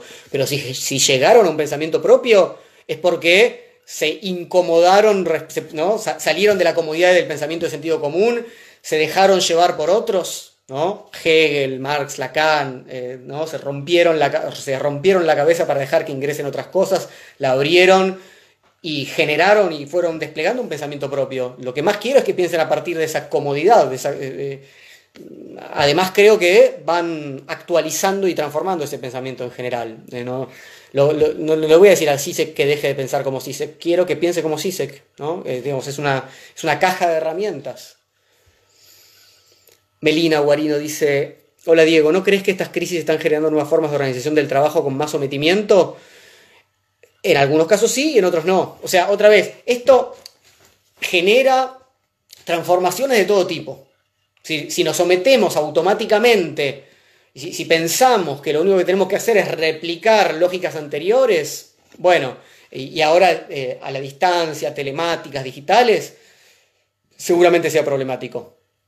Ahora, si entendemos cuál, qué potencia pueden tener estas herramientas, como las que estamos usando ahora, entonces la cosa toma otro color. La posibilidad de que el conocimiento en bases epistemológicas fuertes, como decía Popper, como en ciencia, bien planteada, ¿te parece una estrategia funcional para estos tiempos de infoxicación? Eh, sí, lo que pasa es que, o sea, eh, por supuesto que es, importantísimo eh, distinguir entre el, conocimiento científico y el conocimiento de sentido común en relación a una pandemia como esta, sin dudas, ¿no? O la, pseudociencia, digo, ya que hablas de Popper, ¿no? Se, utiliza mucho en ese sentido para decir, bueno, tal cosa es pseudociencia porque no cumple con la posibilidad de ser refutado. Eh, pero más allá de eso, igual, eh, dentro de lo que consideramos ciencia, hay voces muy distintas. ¿no? Hay infectólogos, médicos, biólogos, con posiciones muy distintas y al mismo tiempo hay ignorancia. Entonces hay, hay, eh, digamos, hay algo orden de la confianza que es impensable que, no esté presente. Y además, por supuesto, no hay que entender que tenemos que entregarnos al conocimiento científico como tal. Insisto, por un lado porque no hay el conocimiento científico, ¿no? Eh, las comunidades científicas tienen sus propias dinámicas, sus propios conflictos y, sus posiciones contradictorias. Eh, quizás eh, a veces no respecto a ciertas posiciones, digamos, de, ciencia básica, pero sí al quehacer. Cuando viene el momento del quehacer y la ciencia se torna, ¿no? Eh, ciencia aplicada, técnica, etcétera, etcétera, la cosa tiene distintos criterios, porque ya hay demasiadas variables en juego. Eh, eso por un lado. Y por otro lado, cuidado porque no queremos justamente estar bajo el, bajo el gobierno del saber científico. El saber científico, eso lo dije en la primera charla, tiene que estar al servicio de, tenemos que ser buenos lectores y después tenemos eh, digamos, preguntas que la ciencia no va a resolver. ¿Cómo queremos vivir nuestra vida? ¿Cuáles son los riesgos a partir de los cuales queremos aumentar ciertos mecanismos securitarios y cuáles no? Y en relación a quiénes afecta, ¿no? ¿Quién es ese nosotros que queremos proteger? Etcétera, etcétera. Todos esos problemas son problemas políticos, no son problemas que va a resolver la ciencia o el saber científico o el método científico, ¿no? Marcelo, gracias por tu clase genial. Me parece que gente muy joven hace más un discurso más de tipo libertario y no tan comunitario. ¿Compartís esta mirada? En ese caso, ¿por qué crees que ocurre? Bueno, hay muchos eh, jóvenes libertarios o llamados libertarios. Eh, efectivamente, no sé si es que em, hay una, una, lectura muy mala de lo, que, de lo que es la vida y de lo que es la comunidad y de lo que es la política, eh, una, ideología dominante que, ha llevado a comprender esa, esa posibilidad de, em, de pensar a la libertad individual como un bien primero. Em, quizás vos hablas de la juventud, quizás ese, momento de, juventud, pienso, pienso y lo hago brutalmente eh, en, en, vivo a ver si sale algo, pero nada, hay que pensar con más tiempo, sin dudas, pero pienso que quizás eh, eh, a veces un determinado momento de juventud en el que estamos rompiendo con determinadas figuras de autoridad, ah, nos, nos lleven rápidamente a pensar que toda autoridad es el desastre y nos y cuartan la libertad, etcétera, ¿no? Porque estamos discutiendo con nuestros padres, nuestros profesores y lo que nos quiere imponer una, una época y sin embargo no entendemos cómo una época quizás nos impone esa misma idea de libertad individual. Parece que hay que escarbar mucho más ahí. Eh, yo, digamos, pienso que en ese sentido hay muchas experiencias que enseguida tienen que romper con eso. Según Chulhan, las medidas sanitarias que han sido tomadas más bien impulsan el individualismo, pues obligan a las personas a aislarse a sí mismos, imposibilitando la solidaridad. Sí, por eso Sisek, eh, les decía al comienzo, hace un enorme esfuerzo para tratar de demostrar que eso no es lo único que está pasando. Insisto, fíjense lo que estamos haciendo ahora. Todavía somos 400 personas participando de un espacio de pensamiento colectivo, donde, mm, donde leemos a otros, donde leemos a, a Sisek, a un otro que ni está acá presente y donde ayudamos a los espacios culturales a que, a que sigan existiendo y, proliferando. Eh, no es lo único que pasa el individualismo. Eso hay que tenerlo muy presente y hay que, y hay que articular en todos los espacios en los que participemos. Hay que ser muy Foucaultiano en ese sentido, en parte, ¿no? Al respecto, es decir, eh, hablando de micropolíticas, ¿no? Uno ya participa de un montón de redes, siempre, ¿no? Profesionales, familiares, comunitarias, eh, etcétera, etcétera. entonces, ya ahí hay situaciones ¿no? que van, que tienden más hacia la solidaridad y situaciones que tienden más hacia el sálvese quien pueda. Ahí ya hay que empezar a articular. Vanina Barrete, muchas gracias. Ante tanto caos de información, parar la pelota y escuchar tus palabras, tus propias lecturas de estos autores. Gracias, Vanina. Se llama una reinvención del comunismo, pero que hay de un repensar la anarquía. Bueno, sería muy interesante. Hay muchos textos también de líneas eh, anarquistas que están dando vueltas Em, no los he leído seriamente, em, amigo Universo Absurdo, así que no sabría qué decirte si están buenos o no, habría que verlos.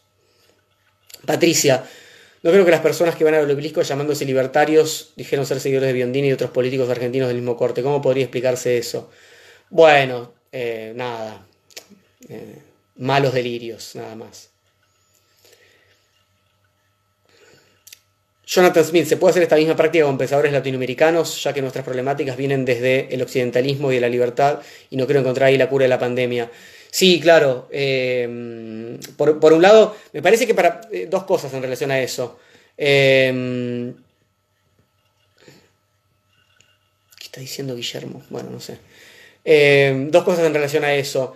Primero, para, pensar nuestra situación regional, a la cual yo hice referencia en algún momento en la charla, no alcanza con pensadores regionales. Uno puede pensar eh, regionalmente con CISEC, digamos.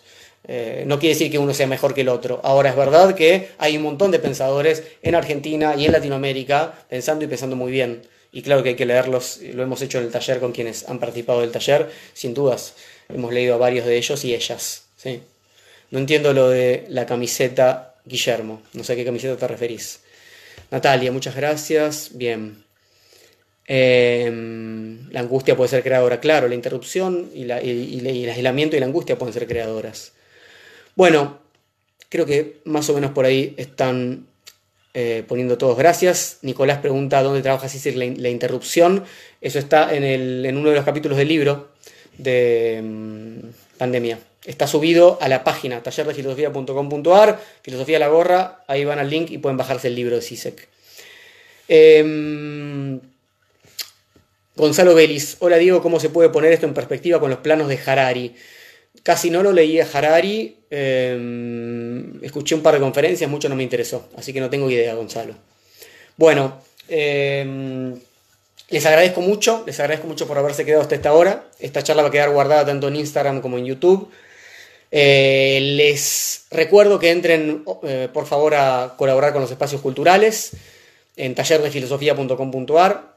Eh, los invito a encontrarnos la semana que viene, el domingo a las 7 otra vez. Vamos a cambiar de tema, vamos a trabajar sobre la relación entre poesía y filosofía de la mano de una filósofa, María Zambrano, una filósofa española, y de un gran poeta, Fernando Pessoa. Gracias nuevamente, espero que, que esta charla haya, haya generado algo y mm, nos volvemos a ver el domingo que viene. Abrazos para todos.